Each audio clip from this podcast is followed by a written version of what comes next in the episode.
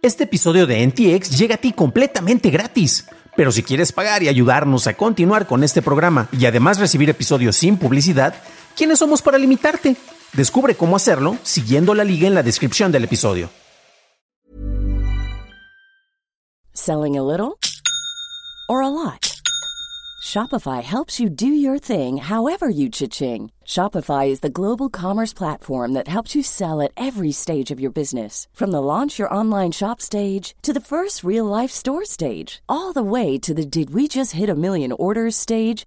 Shopify is there to help you grow. Shopify helps you turn browsers into buyers with the internet's best converting checkout. 36% better on average compared to other leading commerce platforms because businesses that grow grow with Shopify. Get a $1 per month trial period at shopify.com/work. shopify.com/work.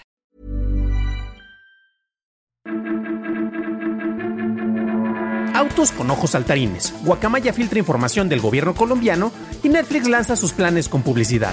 Estas son las noticias de Tecnología Express con la información más importante para el 14 de octubre de 2022. El periódico Sydney Morning Herald reporta que el grupo de hacktivistas Guacamaya filtró 5 terabytes de documentos clasificados extraídos al gobierno colombiano.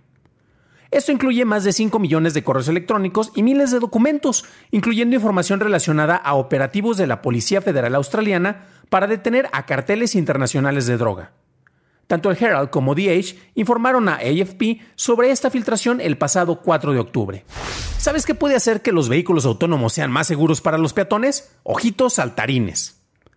Un estudio hecho por investigadores de las universidades de Tokio y Kioto detalla un experimento en donde un carrito de golf manejado por un humano que no estaba a la vista fue mejorado con un par de ojos saltarines, manejados a control remoto que simulaban la mirada del vehículo. Los participantes en el experimento notaron que si la mirada del vehículo no se dirigía a ellos, consideraban que era menos seguro cruzar la calle, pero si el vehículo los miraba, se sentían más seguros. En México, Amazon incorpora a León, Puebla y Querétaro en su programa de entregas el mismo día, sin costo adicional para miembros de Prime. Si haces un pedido antes de las 12 pm, podrás recibirlo a más tardar a las 9 pm del mismo día. Las ciudades que ya cuentan con esta ventaja son el Valle de México, Guadalajara, Monterrey, Toluca, Mérida, Hermosillo, Tijuana, León, Puebla y Querétaro. Amazon dijo que otras 86 ciudades se incorporarán al programa para poder tener entregas al día siguiente.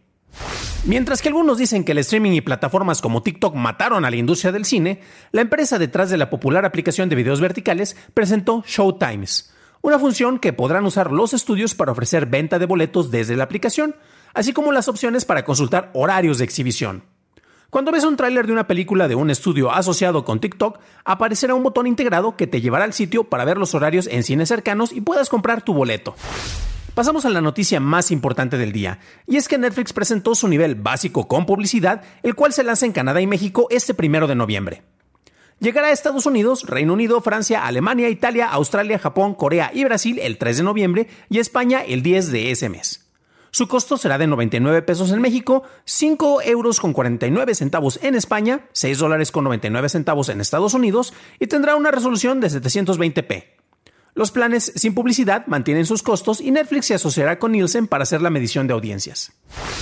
Esas fueron las noticias y ahora pasamos al análisis, pero antes de hacerlo ya sabes qué hacer. Si no lo has hecho, déjanos una calificación de 5 estrellas en Apple Podcast o en Spotify o un like en YouTube que no te cuesta nada.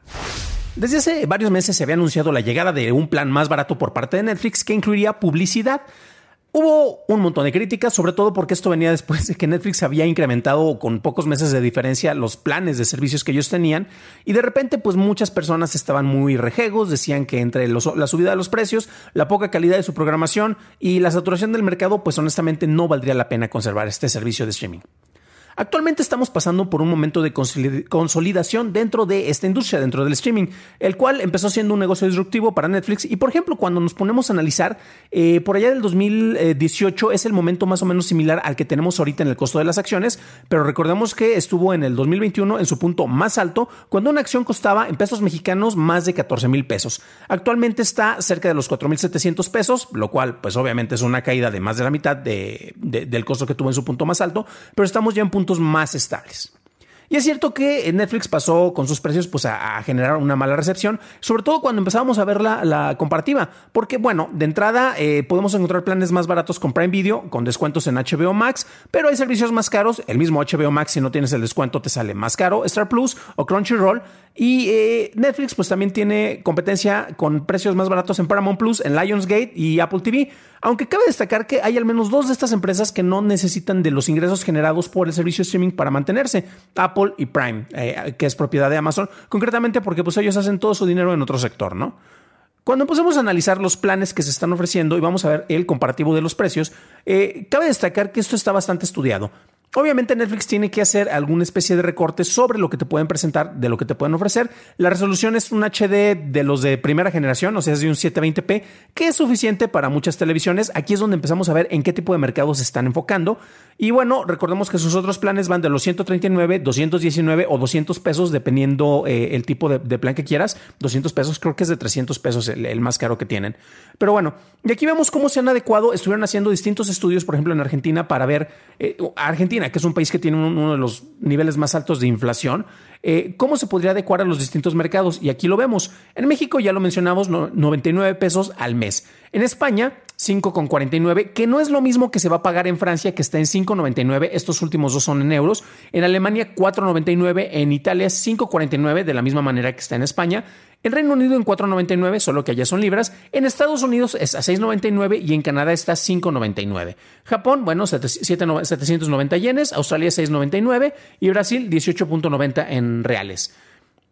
Cabe destacar sobre todo los, los, eh, en el mercado europeo cómo está compitiendo ya que Francia, Alemania, Italia y España y Reino Unido, aunque técnicamente no es, no es eh, europeo, tienen planes muy dispares y esto tiene que ver con eh, la capacidad económica que se tiene en los distintos países.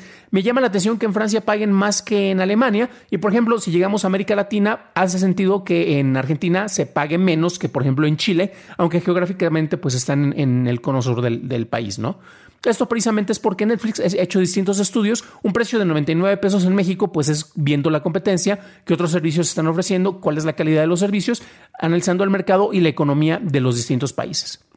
Aquí también tenemos un detalle muy importante, aquí lo estuvimos mencionando, sobre cómo se está resaltando el papel que tiene este juego eh, con, el manejo del streaming con las distintas agencias de rating. Esta semana hablamos de cómo se asociaron con una mesa eh, en, Reino Unido eh, precisamente para monitorear el, manejo de, de los ratings y eso también está pasando con Nielsen.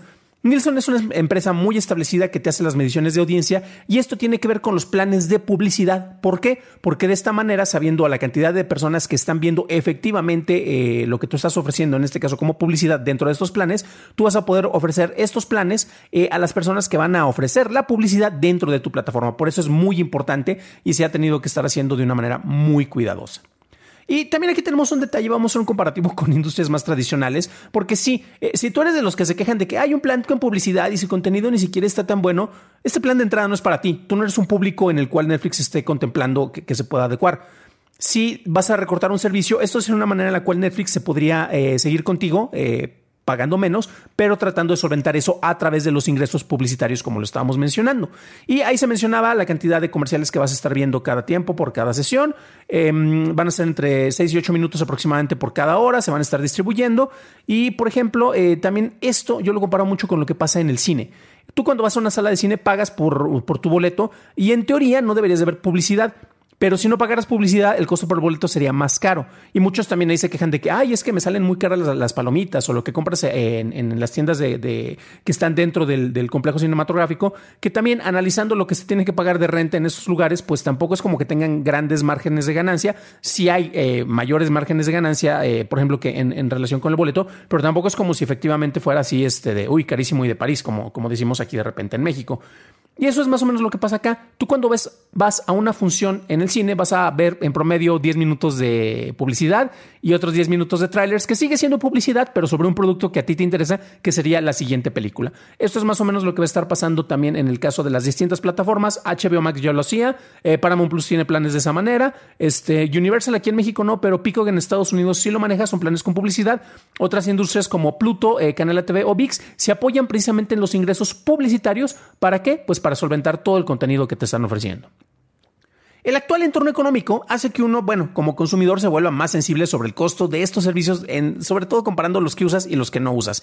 Y el contar con este plan, en el caso de Netflix con publicidad, el cual ha sido planeado cuidadosamente, como ya lo estábamos mencionando, pues esto puede hacer que uno eh, se, atraigan más usuarios a, este, a esta plataforma, o nuevos usuarios sobre todo. Mientras que el costo del servicio recibe una especie de beca por parte de los ingresos de publicidad para que, bueno, a mí me sigue costando lo mismo, pero alguien más va a estar pagando lo que los consumidores no lo están haciendo. Para un análisis más a detalle en inglés, visita dailytechnewshow.com en donde encontrarás notas y ligas a las noticias. Y si quieres saber en qué se gasta tu dinero Netflix, revisa nuestro episodio 179, en donde hablamos sobre el pago de regalías que debe hacer la plataforma a sus guionistas. Eso es todo por hoy, gracias por tu atención y nos estaremos escuchando en el próximo programa. Deseo que tengas un fantástico fin de semana.